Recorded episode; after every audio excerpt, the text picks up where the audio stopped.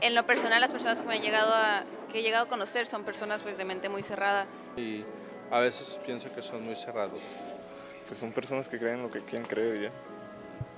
Siempre era de que me prohibían todo, todo, o sea, no podía ver la tele, no podía ver ciertos programas, no podía ver te enseñaban videos acá de que si hacía esto me iba a ir esto esto era así era el infierno y eso es lo que te iba a pasar en realidad y pues uno de chiquito acá todo paniqueado toda la vida ¿no? toda la... esta persona cristiana era un familiar cercano entonces él se notaba mucho su labor de convencimiento al quererme a mí hacer cambiar de religión y él defendiendo su postura eh, con capa y espada no de una manera incluso agresiva y desprestigiando mucho a la religión católica.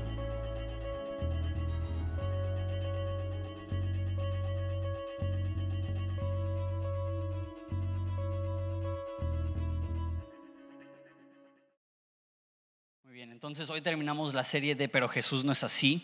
Ustedes saben que entrevistamos a 50 personas de Ensenada y les preguntamos qué es lo que opinan acerca de los cristianos. Desafortunadamente la mayoría de respuestas eran negativas y ya hemos visto tres respuestas comunes que recibimos. Recibimos que eh, los cristianos son hipócritas. Y ese fue un poco más fácil porque ser hipócrita es ser falso y creerte mejor que las demás personas y Jesús es el más real y Él siendo mejor que todos nosotros, se humilló y nos trata aún mejor que, que, Él merece ser tratado. Entonces Jesús definitivamente no es hipócrita. El siguiente tema era que los cristianos son charlatanes, solamente se aprovechan de los más necesitados para poder construir sus mega iglesias y, y ser ricos y exitosos. Y ese también fue algo fácil porque es, muy claro ver la vida de Jesús y ver que Él vivió humildemente y lejos de aprovecharse de los más humildes, Él servía a los más humildes, a los más humildes y sanaba a los enfermos y él definitivamente eh, no se aprovechaba, más bien aportaba a la sociedad y a los que más necesitaban. Y la semana pasada eh, fue un tema polémico, pero igual no muy difícil de explicar. Este, la objeción que tenían en contra de los cristianos es que los cristianos son unos homofóbicos y fue muy fácil ver de la escritura que Jesús, lejos de ser anti-gay, él ama a los gays y quiere que ellos sean salvos y les ofrecen salvación y, no está de acuerdo con su estilo de vida, pero tampoco está de acuerdo con nuestro estilo de vida y aún así eso no le impidió que, nos salvara a nosotros y también ofrece salvación a cualquier persona que está dispuesto a, humillarse y y a arrepentirse de su pecado. Pero bueno, ese es un poco más difícil, la acusación de que los cristianos son de mente cerrada, porque puede significarse varias cosas este concepto de, mente cerrada. Si cuando alguien dice que los cristianos son de mente cerrada, porque los cristianos creen que la única creencia que te puede salvar es creer que Jesús es Dios, que Él dio su vida por nosotros, que Él murió por nuestros pecados, que Él resucitó para darnos vida eterna. Y si rechazas eso, no hay vida eterna para ti. Si si eso es ser de mente cerrada, pues la verdad eso es lo que dice la Biblia. Entonces, y Jesús dijo, yo soy el camino, la verdad y la vida, nadie llega al Padre si no es por mí.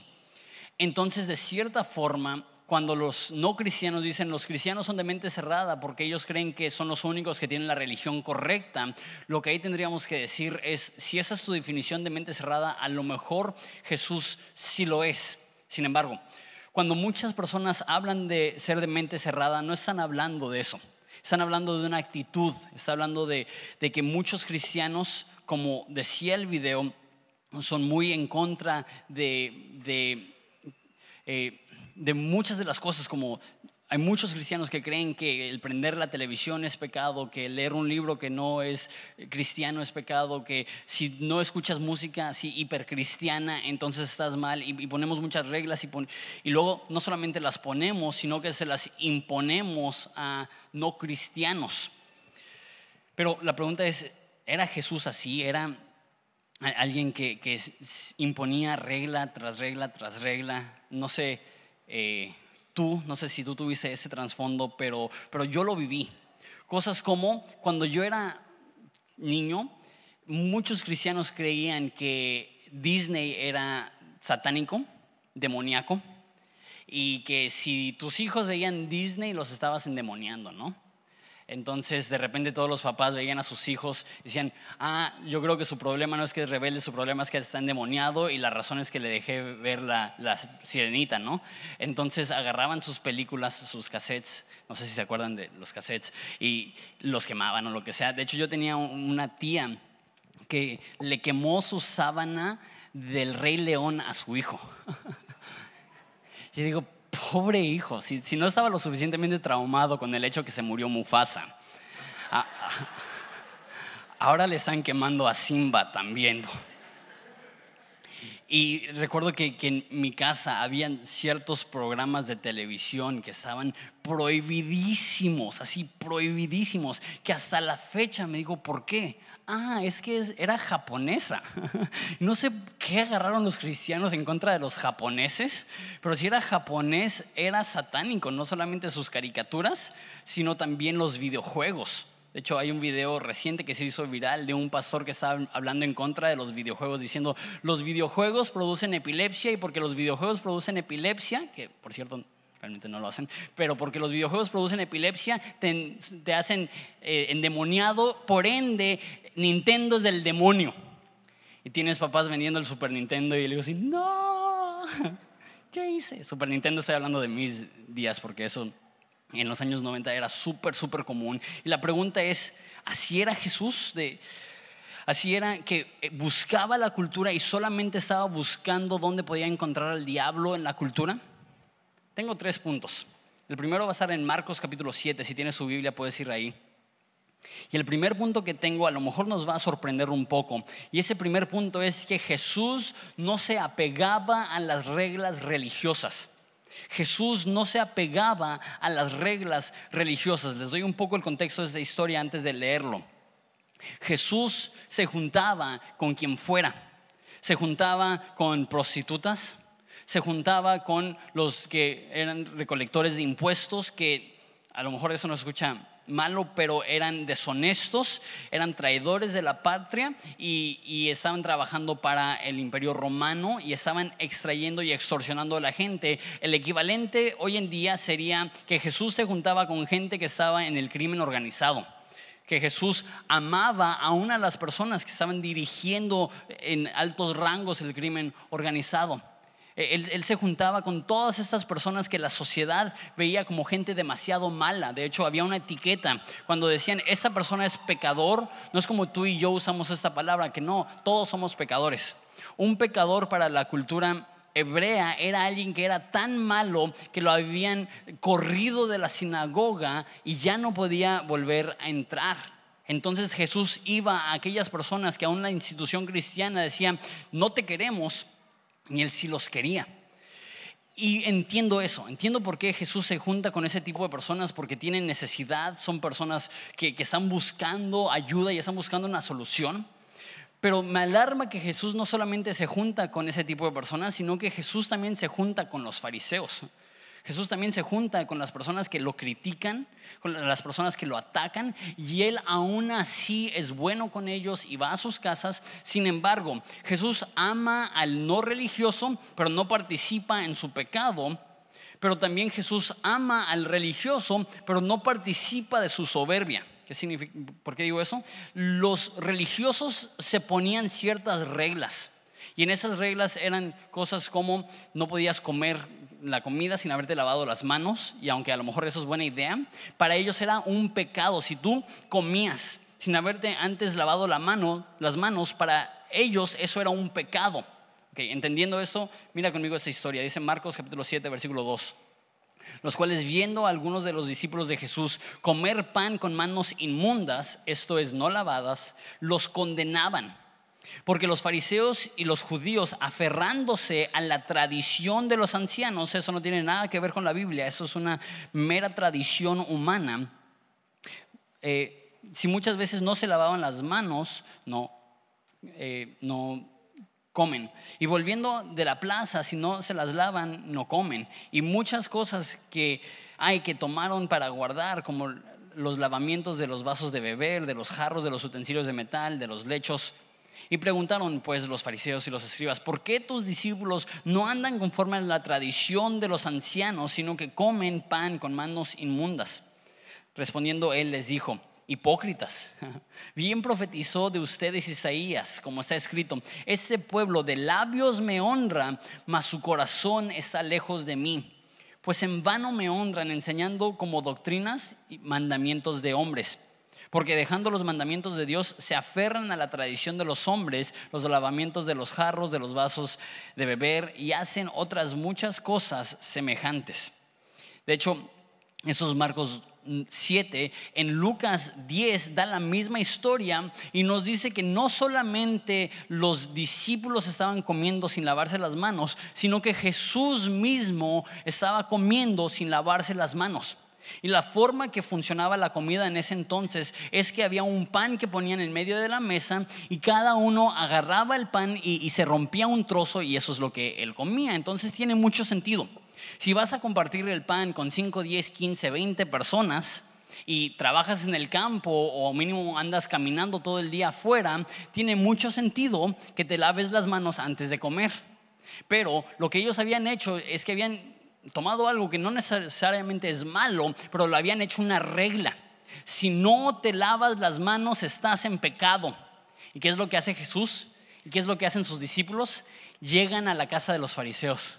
Y ya me imagino a los fariseos agarrando su pan con las manos perfectamente limpias, manicure de fariseo, la rompen, perfecto, y están pasando el pan de una mano a otra y de repente llegan los discípulos y tienen mugre entre los dedos y tienen mugre debajo de las uñas y agarran y, rompen el pan y las personas, ¿no? ¿Qué están haciendo? Y van y reprenden a Jesús. ¿Cómo puede ser que todos los judíos se laven las manos y tus discípulos y tú no? ¿Cuál es la respuesta de Jesús? Él le dice que bien dijo Isaías que hay un pueblo que me honra de labios, pero su corazón está lejos. Lo que está diciendo es que hay personas que se ponen reglas que no tienen nada que ver con la Biblia, que al cumplir la regla esa se sienten mejor consigo mismos, pero las reglas que están en la Biblia ni las siguen. A lo que llego es, la Biblia tiene muchas reglas, muchos mandamientos, y yo creo que debemos de seguirlas absolutamente todas.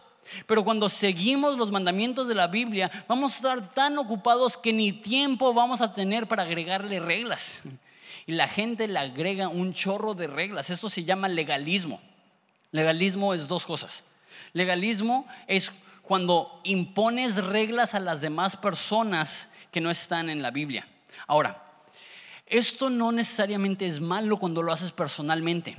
Hay cosas que la Biblia prohíbe que nosotros, perdón, hay cosas que la Biblia no prohíbe que nosotros podemos participar porque la Biblia no, no prohíbe. Sin embargo, a lo mejor es una área de debilidad para ti y por eso no debes de hacerlo. Un ejemplo, la Biblia no prohíbe el consumo del alcohol. Pero si tú eres una persona que batalla y no puedes detenerte después de una copa y el simple hecho de entrar en una casa con alcohol o estar cerca de una cerveza que está abierta te va a causar y te va a provocar que caigas en exceso, a lo mejor no es un pecado tomar una copa, pero sí es un error y no es sabio porque vas a caer. Entonces hay ciertas cosas que tú te puedes prohibir a ti mismo. Y a lo mejor tú en tu debilidad tienes que decir, ¿sabes qué? Yo no tomo ni una copa. Y a lo mejor para ti un trago sería pecado, no porque la Biblia lo prohíbe, sino porque estarías pecando en contra de tu propia conciencia. El problema es cuando imponemos eso sobre otras personas. Y nosotros tenemos reglas que funcionan para nosotros y las elevamos al nivel de Dios y decimos, si tú no sigues mis reglas, entonces tú estás mal. Eso es lo que hacen los fariseos. ¿Qué no sigues la tradición de los ancianos? Y Jesús agarra sus manos sucias y le hace no.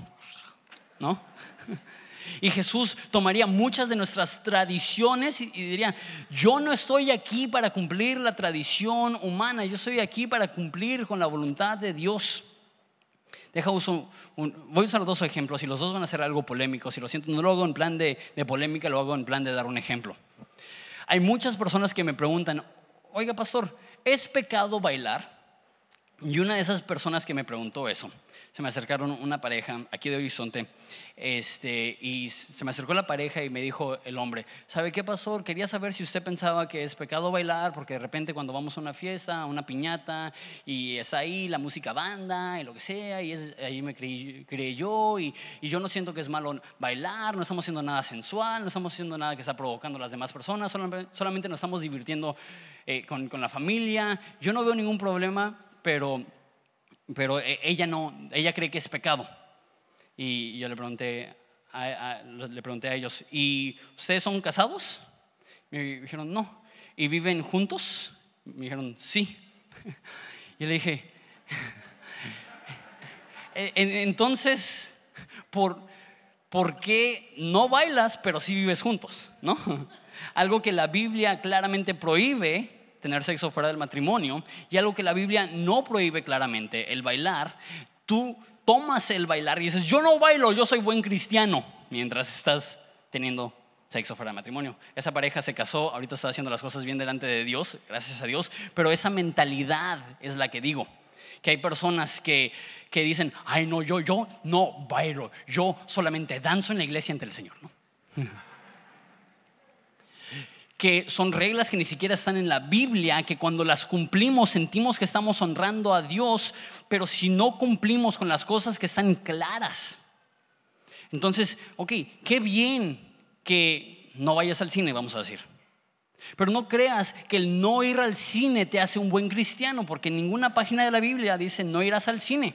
¿Qué es lo que sí dice la Biblia? Dice, ama a tu prójimo, sirve a tu esposa, sirve a tus hijos, ama a tu iglesia, sea un buen ciudadano.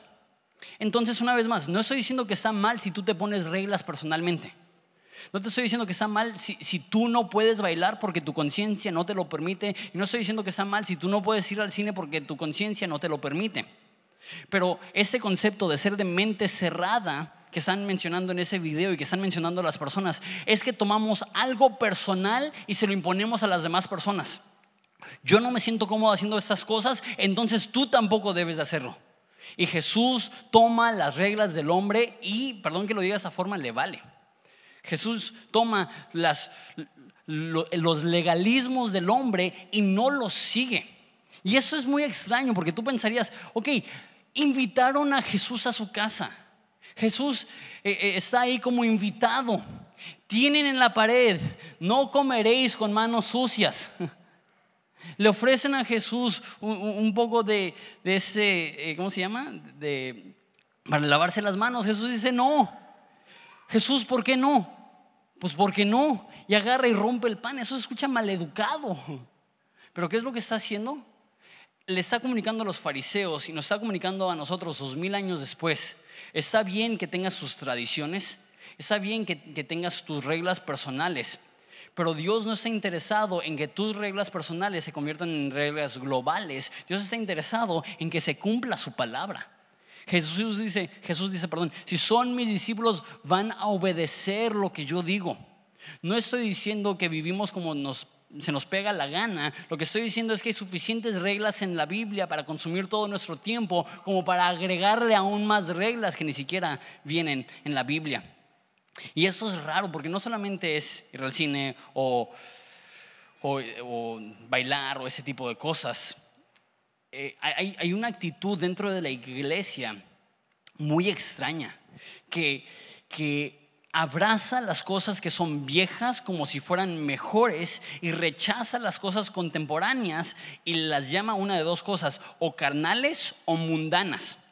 Cualquier cosa que es actual ahorita es rechazado, pero cualquier cosa de esas que es hace 30, 40, 50 años es recibido. Mi pregunta es, ¿crees que hace 40 años la gente no pecaba? Porque todos abrazamos una cultura. Ejemplo, hay personas que dicen que está mal, inclusive hay personas que dicen que es pecado que el pastor predique sin corbata. Porque todos saben que si quieres honrar a Dios necesitas predicar con corbata como Jesús. Jesús no predicó con corbata, ni existían las corbatas. Las corbatas fueron inventadas hace menos de 200 años y ahora estamos diciendo que para adorar a Dios necesitamos adorarlo como lo adoraban en los 50 con traje y corbata una vez más. No hay nada de malo si un pastor cree que está reverenciando a Dios usando traje y una corbata. Eso está bien. Pero imponerlo a los demás como si fuera una regla que viene en la Biblia, eso no está bien. Algo también súper común es el tipo de música que se toca en las iglesias. La mayoría de, personas creen que si algo se escucha moderno, entonces es pagano, porque ¿por qué quieres escucharte como lo que se escucha en el radio o lo que se ve en la televisión? Y mi pregunta es, también las iglesias anticuadas se escuchan como se escuchaba en el radio en la televisión, pero hace 40 años. O sea, ellos también son mundanos bajo su propia definición, solamente que ellos son mundanos de los 70 como tener bancas dentro de la iglesia. ¿Sabías que eso se, se, empezó a hacer hace unos 200 años? Y yo creo que el, el, más obvio es, la, como digo, la música. Hay, ya no hay tanta polémica, pero hace 40 años la gran polémica es, ¿permitiremos que haya, que haya batería en la iglesia? Y para muchos era, ¡Oh, no, batería no. ¿Por qué? Porque hay, hay gente en África que lo usa para adorar a Satanás. Eso es lo que decían. Y ya la mayoría de iglesias se dieron cuenta, pues no, no, puedes también adorar a Jesús con la batería, pero bueno. Hace 20 años la polémica era, ¿puede haber guitarra eléctrica dentro de la iglesia? Alguien me dijo, no puede haber guitarra eléctrica dentro de la iglesia. Yo le dije, ¿por qué? Porque la distorsión de la guitarra es el sonido que hizo Satanás cuando cayó del cielo. ¿Dónde les enseñan eso? Ya me imagino la distorsión, ¿no? Cae Satanás. ¡Qué imaginación! Una vez más, si un pastor cree que tener una guitarra eléctrica o tener un tambor o una batería va a distraer del fin de la alabanza, que es conectar con Jesús y adorarle, está bien. Pero imponer eso a otras iglesias y ver a otras iglesias que deciden implementar métodos contemporáneos y verlos como inferiores, eso es ser de mente cerrada. Aún los himnos, mucha gente no sabe esto, pero los himnos empezaron a escribir en la reforma protestante. Hace 500 años, Martín Lutero clava sus 95 tesis a la puerta de la catedral en Wittenberg, donde dice que está en contra de las indulgencias y quiere reformar la iglesia católica para, para extraer prácticas que no eran bíblicas. Lo que hacen es que lo sacan de la iglesia católica y por eso se convierte en lo que se conoce como la iglesia protestante. Entonces Martín Lutero y otros son super teólogos y están diciendo, ¿cómo podemos distribuir esta teología? En ese entonces se, inventó la imprenta, entonces se ponen a imprimir panfletos para repartir con la teología, pero dicen, la mejor forma de distribuir una ideología es a través de la música. Entonces vamos a crear música con teología protestante, con teología cristiana, y ya la gente al escuchar estos himnos van a, van a aprender acerca de lo que dice la Biblia. ¿Cuál fue el problema? Martín Lutero y los demás eran teólogos, no músicos. Entonces, ¿qué hicieron? Tomaron las canciones de las tabernas famosas y les pusieron letra cristiana. Así empezaron los himnos. Antes de eso eran puros eh, cánticos gregorianos, como hemos visto en la televisión, y no fue hasta que la iglesia protestante decidió ponerle letras cristianas a música que se usaba en tabernas para cantar borrachos, fue que se inventaron los himnos. Y ahora los vemos como los sagrados himnos. Cuando empezaron los himnos, la iglesia estaba corriendo a los que escribían los himnos. Y ahora para nosotros son solemnes y sagrados. ¿Sabes qué? Gracias a Dios por los himnos. Los amo, tocamos varios en esta iglesia porque amo la letra profunda y teológica que tienen los himnos.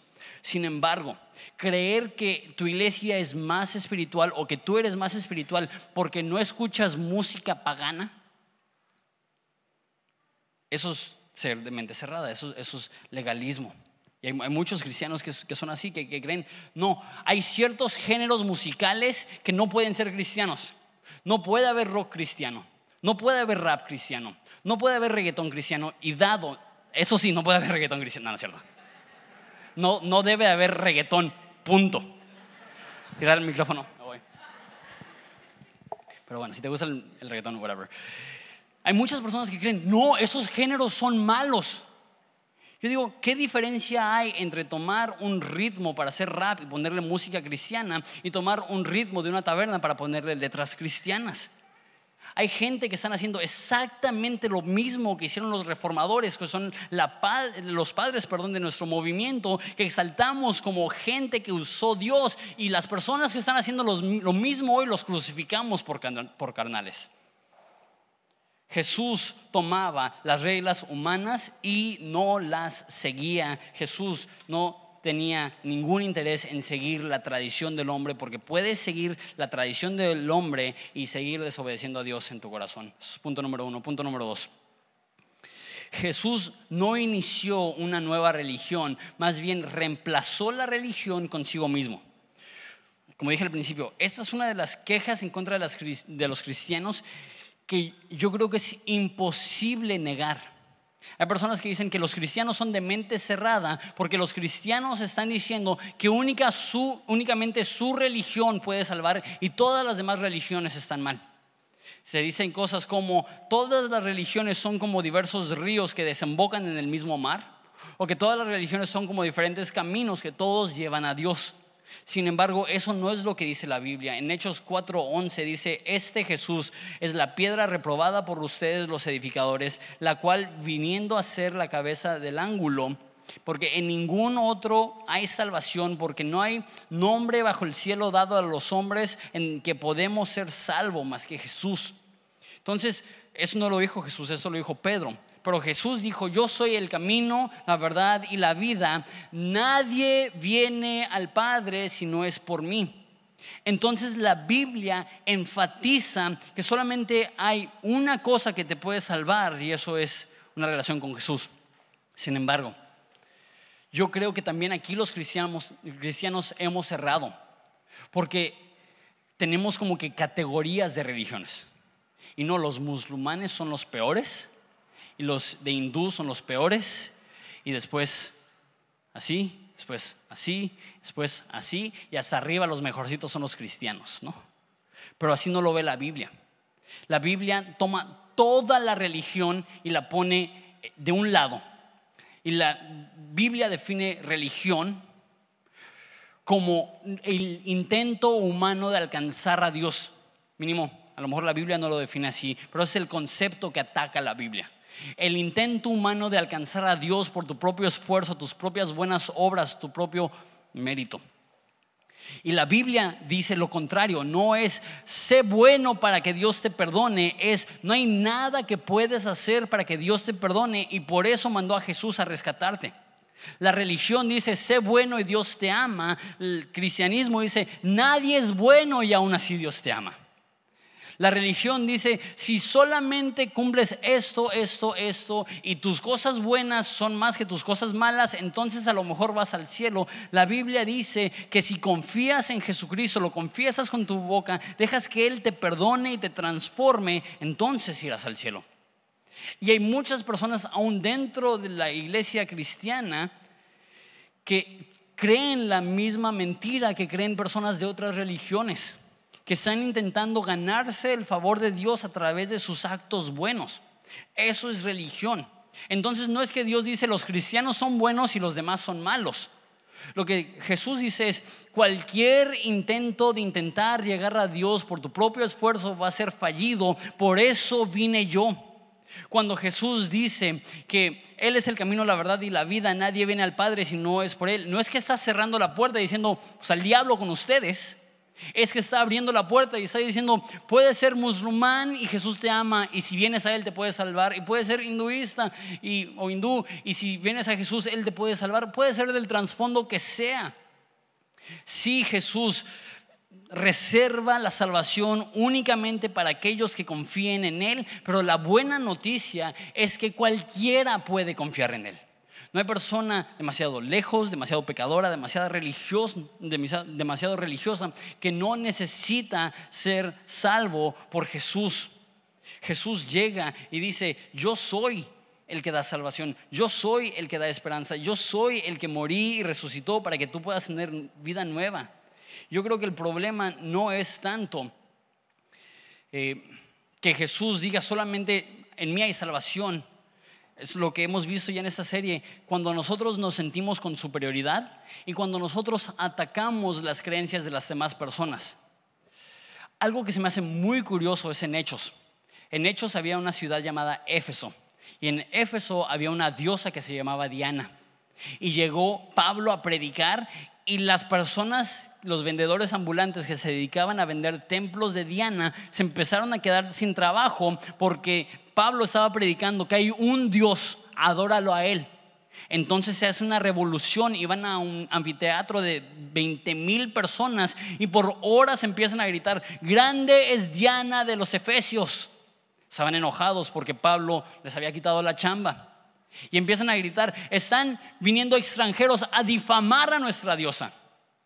Y se para un cristiano enfrente de 20 mil personas y le dicen, disculpe, yo he estado con Pablo desde el principio y ni una vez ha hablado en contra de su diosa Diana.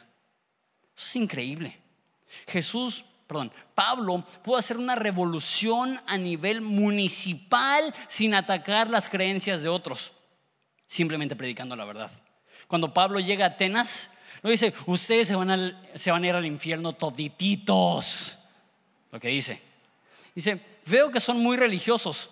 Hasta tienen un altar para un Dios desconocido. Déjate cuento de ese Dios desconocido. empieza a predicarles el Evangelio.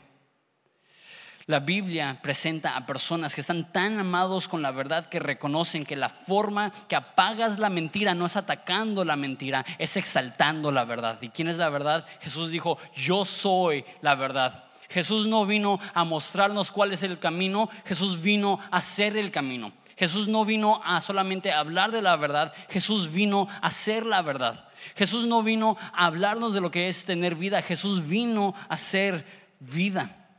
Jesús no empezó una nueva religión porque su fin no era atacar la religión, era reemplazarla, decir, sabes que eso es obsoleto, eso no funciona, eso no te da acceso a Dios. Una relación conmigo, sí. Punto número tres, con eso terminamos.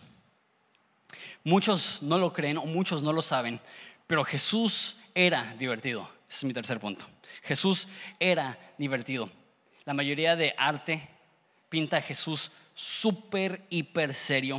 No quiero ser sacrílego, pero lo dibujen como si siempre tuvieran dolor de estómago. No sé si, lo has visto con una cara así siempre. Y, ves a Jesús y siempre pálido, como si estuviera un poquito enfermo. Y tú ves, tú ves esas imágenes que nos ha pintado la cultura de Jesús y tú dices, ay, ese Jesús como que, ¿qué le pasó? Pobrecito, ¿no? Vamos a orar por él. Sin embargo, la Biblia nos presenta un Jesús alegre. En Marcos 10:3 esto se ve claramente. Esa historia es famosa. Dice que le presentaban niños para que los tocase y los discípulos reprendían a los que los presentaban. Y viéndolo Jesús se indignó y les dijo, dejen a los niños venir a mí y no se lo impidan, porque de los tales es el reino de Dios. De cierto os digo que el que no reciba el reino de Dios como un niño, no entrará en él. Tomándolos en los brazos y poniendo las manos sobre ellos, los bendecía. Te explico lo que está sucediendo aquí. En la cultura judía hebrea, nunca dejabas que un niño estuviera en la presencia de alguien de honor. ¿Por qué? Pues tú lo sabes, yo tengo un niño de tres años. Los niños son relajientos, hacen mucho ruido, corren, rompen cosas, tienen mocos. Y si tienes alguien de respeto, alguien de honor en esa cultura, no dejabas que tus hijos se acercaran porque era una forma que ellos mostraban respeto. Entonces llegan muchos niños a Jesús y los papás están dejando que los niños vayan con Jesús. ¿Y qué es lo que pasa con los discípulos? Los empiezan a correr y dicen, ¿qué, les pasa? Es el Mesías, es el rabí Jesús. No puedes dejar que los niños se acerquen a Él. Y dice que Jesús se indignó y dijo, deja que los niños vengan a mí. Y dice que los tomó en sus brazos y los bendijo. Esa imagen para mí es tan hermosa porque yo tengo un niño de tres años. Yo sé lo padre que es agarrar a un niño en tus brazos y ver la cara de gozo que tienen. Hace unas semanas fui a la playa con mi hijo de tres años, Juanito. Algunos de ustedes lo conocen. Él sí es, el niño más relajento de, del cunero, un niño hermoso, precioso, con un chorro de energía, y entré con él por primera vez a la parte profunda del mar. A él le encanta estar en la orilla y jugar y correr cuando vienen las olas, pero ¿sabes qué? Mi papá desde muy niño me, me enseñó a nadar en el mar y surfistas de toda la vida, entonces nos metimos y llegamos al punto donde lo estaba cargando aquí, su cabeza estaba al nivel de la mía y el agua nos llegaba entre el pecho y el cuello, entonces estábamos totalmente sumergidos. Y cada ola que llegaba tenía que brincar y, impulsarme y apenas, apenas alcanzaba a pasar mi cabeza del agua para que no se moje. Y cuando hacía eso, Juanito me abrazaba del cuello, me veía y soltaba unas carcajadas de ja, ja, ja, Y nunca he visto un niño tan feliz como Juanito estaba en ese momento. Y fue un momento tan especial teniendo sus ojos aquí, una conexión tan hermosa de tener a mi hijo en mis brazos y tenerlo eh, son, tan sonriente y tan feliz y tan gozoso. Así es Jesús. Que Él toma a los niños en sus brazos y yo lo imagino, imagino a Jesús. ¡ah! y caen en los brazos del creador del universo. Así era Jesús. ¿Sabes qué? a los niños no les gusta estar con personas sangronas, o personas hipersolemnes, o personas muy propias. ¿Con quién van los niños? Con los divertidos, con los extrovertidos. Eso es lo que vemos en Jesús. Jesús, su primer milagro, ¿dónde sucedió? Escondido en su cuarto. No, fue una boda y él era el centro de la atención en una pachanga. E-, él se aventó tres años de mochilazo con sus doce mejores amigos. E, e, él es alguien que lo acusaron de ser un glotón y un borracho. Y Jesús los desmintió. Dijo, yo no soy ningún borrón, borrón, ¿eh? yo no soy ningún borracho y ningún glotón. Porque Jesús obviamente no pecó y el comer de más es pecado y el beber de más es pecado. Pero el hecho que lo hayan acusado de eso demuestra que a Jesús le gustaba comer que Jesús sin exceso y sin pecar y sin ser de tropiezo le gustaba el vino. Y ese es el tipo de persona que era Jesús, era alegre, era amable. A la gente le caía bien. Hay un versículo en Lucas que decía que la gente común lo escuchaba con gozo. Jesús era una persona del pueblo que llegaba y la gente lo abrazaba y lo amaba. Jesús no era así, yo soy el Hijo de Dios, quítense de mi camino. Jesús era una persona hiper amada. Hasta que lo mataron los fariseos. Hasta que los fariseos pudieron poner al pueblo en contra de él. ¿Por qué? Porque no cumplía sus reglas. Porque no vivía como los demás. ¿Y si ven el problema? El problema es que tristemente, y eso no quiero generalizar porque eso es lo mismo que hicieron en los videos equivocadamente, pero muchas veces nosotros nos parecemos más al fariseo que a Jesús. Y en vez de tener la vida, el gozo y la esperanza que, tenemos, que tenía Jesús, tenemos la crítica, el juicio y la soberbia que tenían los fariseos. Eso no puede ser así. Y con eso termino la serie. Y eso es lo que el corazón detrás de esta serie. Pelearnos en Facebook no refleja cómo realmente es Jesús. Estar amargados con los que nos rodean no refleja quién es realmente Jesús. Ser un aguafiestas no refleja quién es realmente Jesús. Ser egoísta no refleja bien quién es Jesús. La Biblia habla mucho acerca de ser de piedra de tropiezo. ¿Sabes qué significa ser de piedra de tropiezo? Que representas a Jesús de tal modo que la gente lo ve y lo repela que la gente ve como tú vives y dice, si tu Jesús es como tú, no lo quiero. Eso es ser de piedra de tropiezo. Que podamos ser, en vez de una piedra de tropiezo, que podamos ser un canal de bendición en el cual Dios nos ha bendecido tanto a nosotros que nosotros en amabilidad, amor y cariño abrimos nuestra vida para las demás personas. Eso no significa que aprobamos del pecado, pero eso significa que tratamos a los pecadores como nosotros fuimos tratados por Jesús. Y eso no, significa que compartimos las reglas de los legalistas, pero significa que les tenemos paciencia sabiendo que un día Dios los puede iluminar y ver que eso es una convicción personal que está excelente, pero no tienen por qué estar, estársela imponiendo a las demás personas. Jesús es el autor de vida, Jesús es el dador de vida y eso es lo que debemos ser nosotros.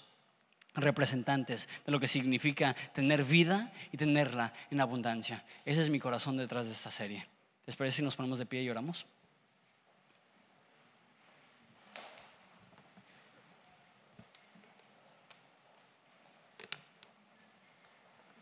Este es el primer domingo del mes, que significa que tenemos Santa Cena. Que al recordar que sí, Jesús vino, era amado por el pueblo, la persona común lo escuchaba con gozo, amaba a los niños. Él se acercaba con prostitutas y, traidores de la patria y les amaba, y él se acercaba a fariseos y les amaba. Pero tenemos que recordar que, que aún esa vida de amor resultó en su muerte. Que llegó el momento donde los fariseos estaban tan enojados que él rompía sus reglas. Y que los no cristianos estaban tan dispuestos a ser manipulados por los religiosos que llegó el momento donde el mundo le dio la espalda a Jesús y lo crucificó. Y no fue sin querer, él sabía como vimos la semana pasada, que para esta razón vino al mundo, para dar testimonio de la verdad. Y la palabra y testimonio significa ser mártir. Que Jesús vino para morir por la verdad. ¿Y cuál es esa verdad? Que hay esperanza para ti, que hay esperanza para mí, que hay vida, que hay gozo, que hay paz, que hay perdón de pecados. Es lo más importante. Yo creo que cuando reconocemos la deuda que teníamos con Dios y el hecho que Él nos perdonó, eso es lo que produce en nosotros un corazón que ama hasta el más perdido. Saber que todo le debemos a Él y Él no está cobrando, le está pagando la deuda. Reconocer que nosotros estábamos muertos, lejos de Él y Él se acerca a nosotros. Eso es el corazón de la Biblia. Que Dios se acerca a los más necesitados, a los más desviados, a los más perdidos y en amor los resucita. Que Dios murió porque tú y yo somos malos y Él cargó con nuestro castigo. Pero no termina la historia ahí. Él nos da ahora de su vida para representarle de un modo que el mundo pueda ser transformado. La Santa Cena es recordar esto. Que la cruz sigue salvando, que la sangre de Cristo sigue limpiando, que el Evangelio sigue siendo eficaz en la vida de millones, que podamos ser un canal de bendición. Vamos a orar. Padre, te doy gracias por esta iglesia. Te doy gracias por cada uno de los que están aquí. Y reconocemos que te necesitamos. Para mí ha sido una convicción tremenda el dar esta serie porque sé que yo no te he representado como debería. Al igual que muchos aquí, nosotros podemos ser de mente cerrada. Nosotros podemos ser homofóbicos o enfocados en el dinero o hipócritas. Pero tú no lo eres. Tú eres el pastor perfecto. Tú eres el amigo perfecto. Tú eres la guía perfecta. Tú eres el consejero perfecto. Tú eres el Rey perfecto. Tú eres el único Salvador. Ayúdanos a reconocer esto para nuestras propias vidas, que nos rindamos ante esta inútil idea de que podemos ganar tu amor. Tú ya no los diste. Y que nos rindamos ante la inútil idea que podamos estar bien contigo por lo que nosotros hacemos, que sepamos que tú ya lo pagaste todo. Nosotros no podemos agregarle ni un gramo a la obra que tú ya hiciste en nuestro favor, de perdonarnos, de limpiarnos y de presentarnos ante el Padre limpios y sin mancha. Si nosotros hemos sido perdonados de tal modo, ayúdanos a ser agentes de perdón para las demás personas. Gracias por tu sacrificio. En nombre de Jesús. Amén.